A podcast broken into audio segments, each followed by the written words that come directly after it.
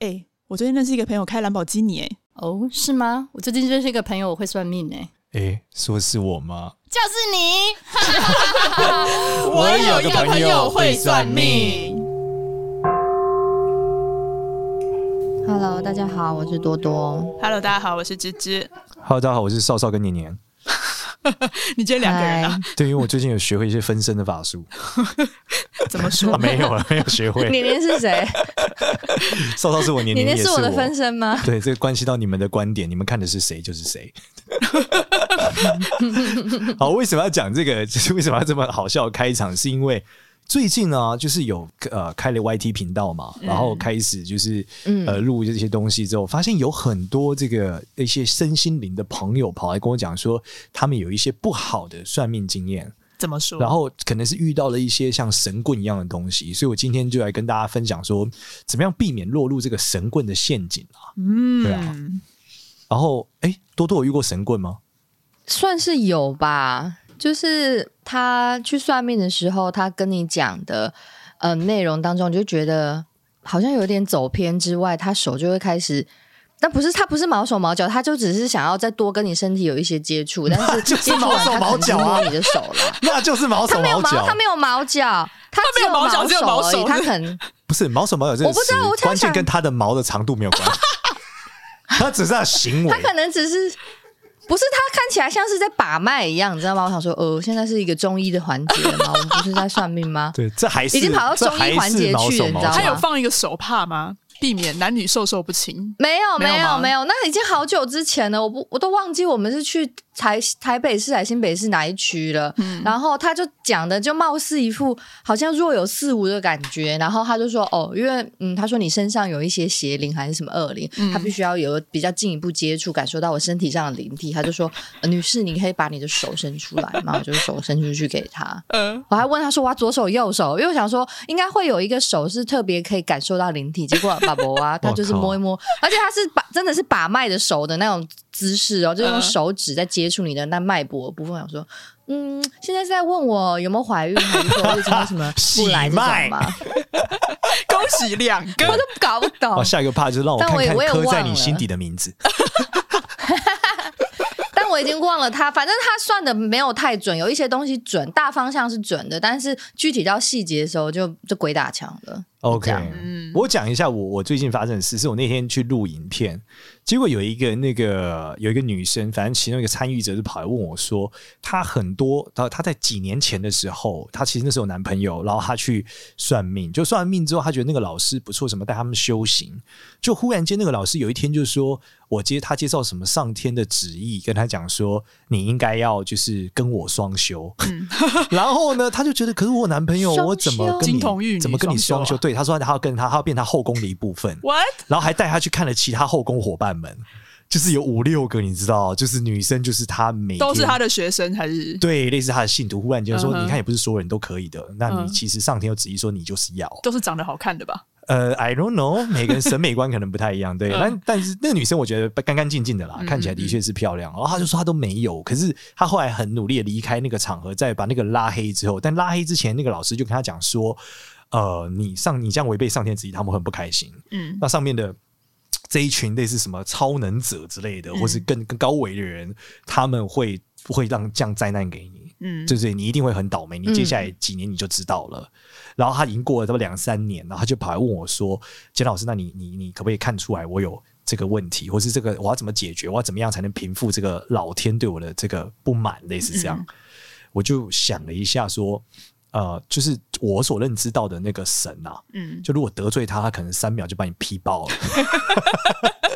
雷神哦，绝大部分对绝大部分我认识的这个，不管是多神教或是一神教的神明，通常在这个故寓言故事里面，你得罪他那个 moment，通常你就直接当场倒地啊，重病不起，或者是说直接被抓到阴曹地府去，嗯，打入这个 对，打入十八层地狱嘛，或是魂飞魄散嘛，嗯，对我还没有听过一个厉害的神是可以让你三年多走走跳跳在我前面，嗯，对，跟我好好讲话，就跟你天赦日一样，一拜完你就一病就是一周，对对，但那个都还是属于就是比较友善的嘛，对。然后所以我说，如果这个神他需要三五年时间还没有办法制裁你，我觉得他可能也不是特别厉害。你可能不太需要担心啦。然后就想想觉得哦，蛮有道理的，嗯，他就释怀了。嗯，一般人应该都会怕说，就是。最害怕别人讲，就是你如果不按照我去做什么事情，你就会衰，你就会倒霉，或者是你会出大事。大家会很害怕这种。那你应该要怎么教他们去分辨？应该这样讲，就首先我以前的观念是，叫你脱衣服的就赶快跑。对，不管是。所以我摸手的，我还可以给他摸，对不对？摸手，摸手不算过分。你要还是看脸啦。他如果长得像彭于晏，干嘛？不只是手，摸一下也无所谓。对啊，从这个胸口听诊，对对对对，不要走偏，古代医师对啊，听听我的心跳声。所以还是人帅就是人丑性骚扰，你不要乱教啦。好，就是本质上来说，其实是这样啦。我觉得他一旦叫你脱衣服，真的都快跑了。我认为叫你捐钱，叫你付什么钱，我觉得这都小事。嗯，但叫你脱衣服，我觉得他一定比较难啦。或者说，好，就算他是对的，应该有很多不用脱衣服的宗教啦。你有很多可以选嘛，对不对？但如果你发现他长相彭于晏，那我觉得是可以考虑。为什么？是可以考虑就他脱离苦海。对，但但本质的第一个点啊，第二点是，其实你知道，很多人他们，我老实说一件事，就是那些有些客人就跟我讲，他那时候，我记得有一阵子我们教了一个，有就我在说，我说哦，有看到一些算命技术，嗯，他也是传讯跟我说，老师，你讲那个算命技术，其实背后是一个邪教，很恐怖的组织。我说怎么说呢？他说那个组织很可怕，一进去我真的全身有感觉到那个。灵法力还是什么的灵气脉被打开，然后后来我想脱离的时候，我就脱离不了了，因为那个教主就说，如果我脱离了，一定会出很大的灾厄。结果我一脱离之后，真的觉得头很晕，然后就是哦，差点出车祸，天哪，我好惨，好几天都睡不着，他又进到我梦里什么的。好，基本上我认识的那个道士厉害的啦。嗯，就你当场就跪着了，嗯、你都你可能八个小时都站不起来了。他叫你去跪，你就去跪了啦。然后如果你做错事，他叫你哭，你可能哭一个小时，眼泪都停不下来。所以，嗯，如果他只是让你头很晕，我觉得那应该不是很强。所以，我觉得你讲那个很强的什么大老师，呃，可能我觉得也不是那么屌啦。就这样。哎、欸，我有时候我真的最近也有去体验，我真的就是一进去，他们会是一让我干什么的时候，就立刻头晕。对啊，那其实那他可能真的有法力、啊。请问为什么会头晕呢、啊？这是怎么会造成你头晕？我告诉你，那因为他真的是有法力。嗯，就是其实有法力，这法力这种是不这么难修，不这么难修炼呐。嗯，所以他基本上来说，只要他有法力，他让你有头晕都是有可能发生的。嗯，但是你不要，这是这两回事嘛。有法力不一定就是正向的，对，或者他不一定就是神，你懂吗？嗯，对我我我就想，我很小的时候，请问我问过我妈一个问题，很有趣。我就十几岁的时候，我问我妈，我我我妈就我就问我妈说：“啊妈，佛跟这个魔怎么分辨？”她说：“佛就放光啊。”我说：“啊魔不能放光啊。”她说。膜就黑黑的，我说膜膜这么黑黑的，就让大家不就知道他是坏蛋了吗？然后我妈就说：“阿里伊那拉巴达，欧北恭维 开大绝。”但这逻辑的确是啊，就是你有看过，你知道吗？我们讲好了，假如人类比较笨，那这些神佛比较屌，神魔比较屌，魔比较厉害。嗯，那人类是你你在路上遇到坏蛋都会假装一下吧？他不会脸上写的我是坏蛋吧？对不对？又不会走进去说我要抢银行，嗯、对不对？对啊，骗子也会掩饰一下。那如果你想，他如果是魔，他更有法力，他更应该掩饰嘛。嗯，对不对？那我们姑且来论，他不一定，不管他是什么东西啦，他是好是坏。欸、等一下，我完全听不到你们声音了。哎呦，完全听不到，完全听不到我们声音哦。哎呦。那现在回来了，现在回来，刚才断五秒左右。哎呦哎呦哎呦！玄奇事件开始发生。哎呦！怎么样？你开始讲一些鬼故事是不是？没有，他讲魔。哎，我现在耳朵耳机会爆音呢，超酷的，就是右边的耳朵耳机刚刚瞬间炸裂了一下。糟糕。好，那我们我刚才是完全没听到，很可怕。那我们就没听到这一段，我们剪掉。哎，总而言之，就是说，大家要有个观念啦，就是不是有法力的，就是一定是特别正向的。嗯，这是第一个点，就是说，你不确定他，我们现在讲他有法力，他也可能是好人，也可能是坏人，你不知道。嗯，所以你遇到是神棍，你有法力的时候，例如他叫你脱衣服的时候，虽然他有法力，你还是不能脱衣服，这很重要。就是，哎，那你不是说道士可以让他做任何事吗？嗯，对对对，你遇到超强的道士的时候，其实是。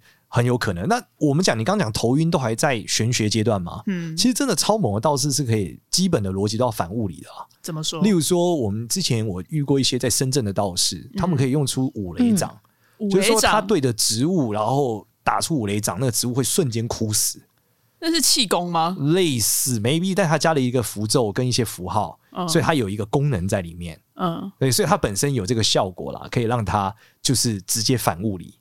嗯，所以反物理，我觉得如果你遇到那个，你真的怀疑他到底是不是真，当他叫你脱衣服，可是你又觉得他是真仙的时候，你真的得想一下，而不真仙不是那个寿司哦，真仙是指他是 真的佛，他是真的佛的，对，或他是他是真佛之类的，那你得想一下，就是你怎么验证它？其实我教大家，其实我有个棒球棍理论，嗯大家都说这个物理学，就是我说我反物理，他说老那少年很容易被魔术师骗哎、嗯我说我告诉你不容易。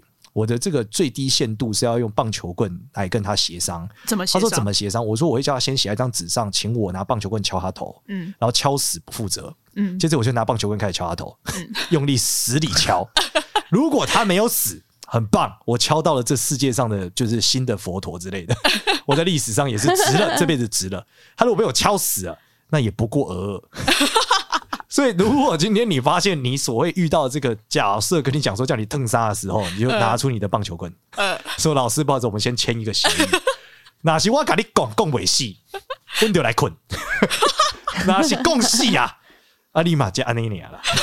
所以你就可以试试看呐。对，一定要一定要捆吗？对，其实我们这次请大家买这个牌子的棒球棍，我们这支棒球棍的业配。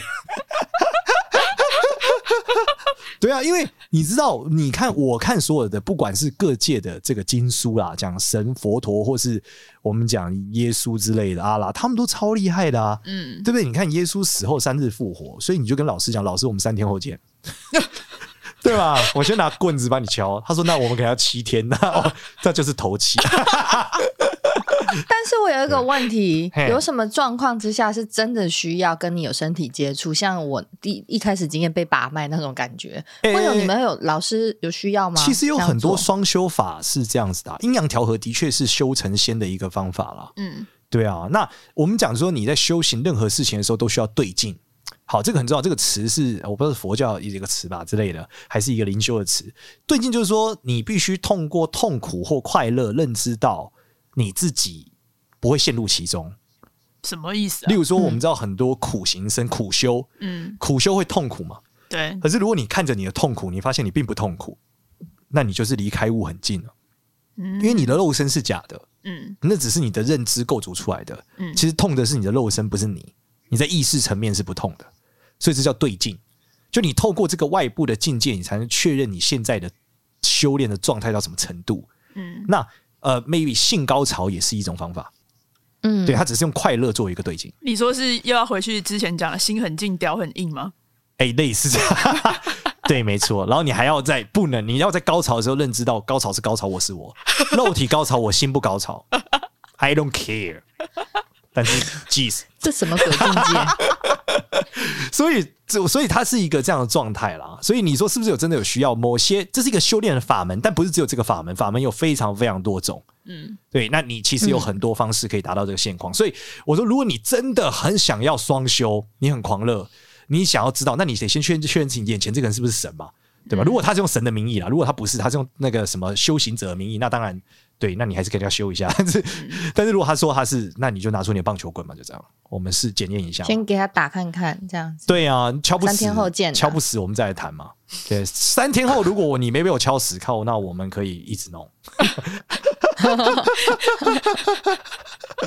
一直弄。对啊，这真神哎、天哪，你哪遇得到啊？你你对啊，你现在在跟真神交配，我的妈！对啊，有有一些他不是真的是要跟你交配，或是他以他自己是神的名号来去要你做些什么。有些他可能就是说，哦，你缺什么东西或干嘛，或你要来跟我们灵修或什么的，但是可能一年的时间你要花十几二十万元这种的。哦，这我觉得钱都还好，就不要脱衣服啦。哦，不要脱衣服。对，因为你知道，我觉得用正确的态度去思考，就是每个人都有信仰的自由。嗯，我们也很难证明他背后的那个信仰到底是什么东西。嗯，他如果真的信了他，他真的过得更幸福，例如他婚姻更美满，嗯他过过得更快乐，甚至不要婚姻美满，他过得更快乐。他就算离婚了，他人生很快乐，每天吃好睡好，嗯那何乐而不为呢？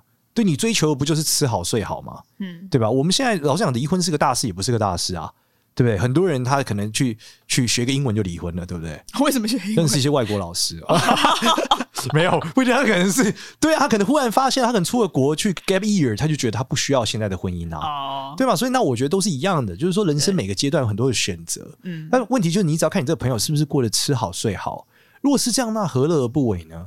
对不对？而且他捐钱，这不就像是看演唱会或者是等等的事情吗？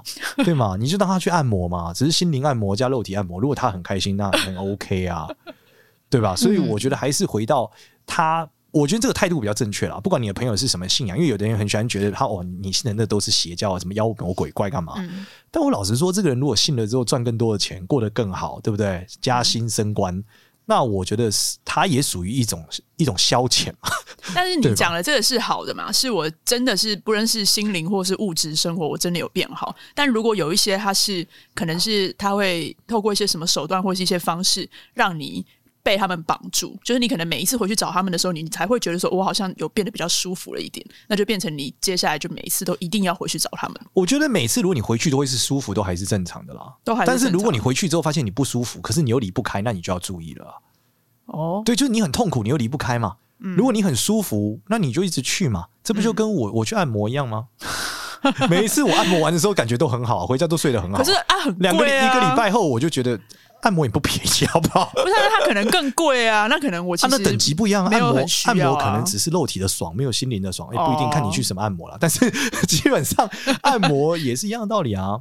对啊，你去找人聊聊天、智商也是你会更好啊。嗯，对。那当然他们也是一种专业嘛。那只是说，我认为如果他每次去都会更舒服，那都不用，我觉得都不用去想，那就是他的一个消遣，对，他的一个娱乐。你就想这是他的 Netflix 也是这样。但是如果他每次去都很痛苦，他又不知道怎么办。那我觉得这个真的该想一下。可是什么地方会让你每次去都很痛苦，然后你又不得不去、啊？我告诉你，之前那个 X Japan 的那个主唱，他就是加入被他女朋友困进了邪教的时候，被困在狗狗笼里打了四年。What？所以你们现在去找都找得到这个新闻，他就讲找到他还有修一本书啊，讲他被这个邪教困在狗笼里打，他很痛苦，可是他走不出来的状态。他每天出来都觉得自己是一个乐色。不是，他是肉体被困进去，还是对肉体被关在狗笼里？为什么要这样对他呀？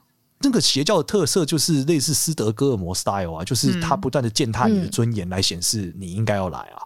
我也有听过这种哎、欸，美国听过邪教，它是它让你就是接近濒临死亡的边缘，就可能可能让你沉浸在溺水当中，然后但是溺溺水，但是又不让你溺死的状态，让你体悟到了，就是你你的生命有多么重要，就是会让你有点醒悟到生死一一瞬间。就有一些邪教，好像经历，就是透过那种让你亲身经历一些那样子的瞬间的的状态，然后让你就会突然间醒过来，发现哦，我我我是不是不应该怎么怎么做？我是不是哪里哪里可以怎么样做？就是会唤醒你的意识。我不知道是他是怎么样子去启动，一次就好了，为什么要困四年呢？没有，你每一次去啊，你出来遇到困境的时候，他就会一群人会一直打给你啊，一直攻击你啊，然后把你抓进去啊，然后再虐打你啊。还是他没出来过吧？你可能出不了那个主房房区域。第一点是这样，嗯，然后第二点是你可能每次回去之后，他会一直用他的信众来叫你再回去。嗯，所以他本质上的状况会是这样的。那、嗯、一开始怎么会答应要去参与这件事情、啊？他一开始一定是充满爱与和谐啊，哦、然后接下来就会开始说你要揭露自我啊，你们现在开始对骂。嗯、其实不只是有些奇怪的组织都这样啊。他说你们要揭露最纯真的自己啊，嗯，所以你们现在开始对骂嘛，嗯、对骂的时候你才会忏悔嘛。嗯，你现在还这样子是因为你的骄傲困住了你，嗯、所以你要放下你的面具。开始被骂，然后大家一起骂嘛。之前不是有同这什么那种，甚至有的成功学组织之前也有这样的啊，就打起来，就差点打死那个人啊。就大家一起，他们那个很奇怪啊，就是一起去 diss 一个人嘛，然后 diss 一个人到成都，那个人翻脸就揍另外一个人，差点把他打死啊，对吧？然后前一阵子哦，前一阵大陆还有个新闻啊，有一个女的投资人，嗯，她参加一个组织被骂死，被骂死，被骂死。她就那个组织就说一直 diss 她，一直 diss 她，对她精神崩溃，让她死在现场。哈？对啊，很大的新闻，什么心肌梗塞还是怎样吗？就可能精神崩溃之后，我不知道休克了吧，然后最后就挂了。就心悸吧，心肌梗塞可能气死。嗯，对啊，就跟八点档里面那个阿公一样。早年台湾有一个历史，宋其力还是什么？嗯，是不是有在讲？也是讲邪教的，就他带一群人，不是跑到哪里的？嗯，应该说我我觉得宋七力这东西不一定能完美被定义成邪教啦。原因是因为在里面的人，我感觉他们不是很痛苦嘛。第二个是他只是说他会分身而已嘛。对啊，所以我我刚刚就讲，我认为你要定，你要真正呃用一个正常观念。我老实说，我认为每个人都有追寻快乐的自由啦。嗯嗯嗯，对吧？那如果他真的是在里面过得很好，对，他也不是什么吸食奇怪的这个 药物啊，他要过得很幸福快乐。我觉得你应该给他一点空间呐、啊，我觉得是比较不要去嘲笑人家嘛，嗯、对不对？所以我觉得主要是这样，但还是叫你脱衣服，你就要注意一点了，或是叫你进狗笼。叫你进狗笼，或者叫你走，我也想不通为什么了。他就你刚讲那个就在这里四年，对，好吧，那我觉得叫你进狗笼这个已经到下一个境界了。我 相信我不用在节目上提醒你，应该是会逃出来吧。对啊，就你进狗笼这个真的有点 over 了，或者是旁人看到可能要帮忙他。对啊，但不是，反正当你好，你可能会有点犹豫。我觉得我们现在讲的很轻松，但是你在当下那个场景的时候，你可能真的不知道怎么办。嗯，你会被大家拱嘛？旁边人说你就是要去啊，干嘛的？这时候记得拿出你的棒球棍。然后说，我们来挑战真神的力量，然后开始就对啊，把它敲下去嘛。我们来讨论，就这样。我们可不可以得出一个这样子的结论？就是比方说，有一些邪教，因为你信奉的可能不是神跟佛，因为神跟佛不会是人体的肉身化身嘛。所以有些邪教，如果比方说你拜的是那个师傅、那个老师，有一定的概率，可能呃，你要注意一下，会沦落邪教的。的那个方向，应该来说，我觉得这句话也不太对，因为你现在想的是说他的人生，他可能就不是真的，但他可能真的球棍敲不死啊，对不对？对啊，他可能棒球棍是打不死他啊，嗯、他可能真的是耶稣啊？耶稣在圣经里面也是人啊，所以很难分辨嘛。最后就拿出你棒球棍嘛，三天后见啊。魔也不，你魔可能也打不死啊。哦，如果你遇到一个人棒球棍敲不死是魔，我也拜他为师，真的。这是你遇到天魔哎、欸，你是世界上第一个拿棒球棍敲天魔的人哎、欸。那很棒，真的，我就加入他了。你讲的很对，我没有想过这件事。You are right，真的，我一定教他教我怎么样棒球棍敲不死。真的，就算他是个坏蛋，我也可以考虑一下。真的，对啊。天哪！哎、欸，你刚刚讲到那个道士用那个什么五雷掌哦，啊，他可以这样子，就是随便用哦，就是让植物死掉或动物哦。你说随便用什么意思？睡醒开始用还是怎么样？他可以。他可以这样子，就是让另外一个生命死掉。对，他可以随时 cue 他的法力，他不会被被神明处罚吗？可能会有会有报应啊，但他功德，他可以分功德给这个人啊。怎么说？他有超无限的功德，这种你能修到五雷掌，你的功德量已经超大哦。对，你都可以转换你的法力给另外一个对角角色了。那他们为什么要修这个法力？他又没有要来伤害人。你要成仙了，法力可以拿来很多使用，法力就是 MP 值嘛。嗯，MP 可以拿来补血，也可以拿来丢魔法。嗯，那看你要丢火球术还是要补血，是你自己决定的。嗯。对啊，所以你法力越强，你就是越能做出越多超能力绝招嘛。那你之前讲到过道士，你之前有讲过有有分什么？他做一些法事要获得授权，有些是不用的，那个又是怎么样？应该说，绝大部分的道士的法力可能不足以影响。呃，整个环境，除非他要通过神的力量，嗯、就我们刚刚讲过，你是个通道嘛，对，你通过请神或是这个神灵，他很有 power，他把你变成他的一个通道，你可以使用他的法力，嗯、就像这个张天师他们就是这样嘛，用不同的呃神灵的力量，它是个戒指，嗯，它可以来斩妖除魔嘛，嗯，对吧？举例来说，在这个古代的时候，有有一名很有名的张天师，他就是去除蛟嘛。他们说那个洪水是因为有蛟龙作乱，所以水一直不停。嗯，所以他就把一把铁剑往海里面扔嘛，就扔完就风平浪静。这不是跟郑成功一样吗？呃，类似吧。但是反正他扔完之后风平浪静，皇帝就问他说：“你是怎么做到的？”他说：“我叫关公出来。嗯”他说：“是吗？那你你你可以再给我看一次吗？”他说：“可以。”他就把剑插在地上，然后就砰一道打雷，有个关公的样子给皇帝看到。哦，皇帝就觉得哇靠，是关公，然后他就说：“好，就这样。”所以其实都是就是道士是可以做很多很多事情的了，嗯，但这个是属于戒指，但它跟北方道士的所谓的武当派的张三丰又不太一样，嗯，因为张三丰可能更多在修真的时候会体内炼炼丹，会有金丹，嗯，所以他可能不需要这个戒指，他本身就有金丹的法力，他是把天地吸到他体内，然后他可以直接 Q 法力出来，他不用神明授权，对，那五雷掌就是 maybe 类似这样。他可以用他的法力去叫出一个比较强的能量，然后这个能量的主结呃的结构可以结构成电，嗯、类似这样子。嗯，他不用神明授权。那如果我要施法在你身上，我要不要经过你授权？哦，这个比较有趣哦。这个故事是说叫道士下符咒嘛，很多人常讲说，老师，我这生辰八字头发被人家拿走，我会不会被下符咒？嗯，好，我告诉大家，基本上是会的。哦，就是说，如果这个人有你身上的一些头发血或干嘛，这个叫信号点。还有你这些东西信号点，还有你的生辰八字，它这些信号点都有的时候，它是可以追踪到你。嗯，接着下一个咒去影响你的精神状态。嗯，那这种是比较常见的所谓的下咒。嗯，但是下咒的代价通常不小，就是基本上首先是呃，这个这个道士得付出很大的代价。绝大部分这个代价，代代表这个相对应他要找他的人也付出有很大的代价，他的业力的这个回旋是很大的。嗯，所以如果你遇到这个问题，你第一件事应该去找另外一个道士，他可能可以透过神佛的方式帮你屏蔽了。嗯，那一般这种他这种做法，基本上呃他的法力都比较有限啦，就是你要因为你做这个事情不正嘛。对，你你本身下咒陷害别人、诅咒这种事情都是偏负面的。对，那一般来说正神不太会帮这个事情。嗯，所以他的法力强度不会到正神那么高，因为正神的信仰量通常比较含比较巨大。嗯，所以你去那种大庙里面，一般都有办法解决这个被下咒的问题。嗯，对，但麻烦的是他可能频次很高，所以大家可能要注意，就是不要。特别，所以就是不要把这个东西都给别人，就是自己的头发啊、生辰八字加生辰八字给不信任的人啊，这是第一个点。再、嗯、第二个点，为什么现代人下咒少？因为这个代价往往比起你买凶咒人来的偏呃比较高，所以他们就说，我今天如果要教训一个人，我直接把给旁边的阿迪亚一万块台币，叫他拿。球棍去改拱，可能代价都比较小。就物理性的这个解决方案比玄学还要便宜。下咒让他头很晕，然后要被车 A 到，这个代价可能我得少几年寿命。哦、嗯，那我拿一万块买凶揍人，可能法律上是违法的啦。嗯、对，但一颗罚金，这个、嗯、你可以判断，我一年寿命很多哎、欸，你搞不好对啊。嗯，对啊，搞不好你们还有很多仇怨，所以但都不好啦。先跟大家讲，我们节目想告诉大家以和为贵，这都不要啦。我之前是这样，都不要尝试。之前也是，就是一个宫庙，也是跟他们那个道士那边聊，他们就说，有时候以前啊，就是有一些客人可能会被国外的，不论是泰国啊或者哪里，就是这种下这种咒，然后他们就变成他们就要做法去跟对方斗法，然后他们说，其实那个对他们来说，他们的就是道士本身的身体是很伤的。对啊，所以我最后还是教大家，就是棒球棍是一个很好的产品啦。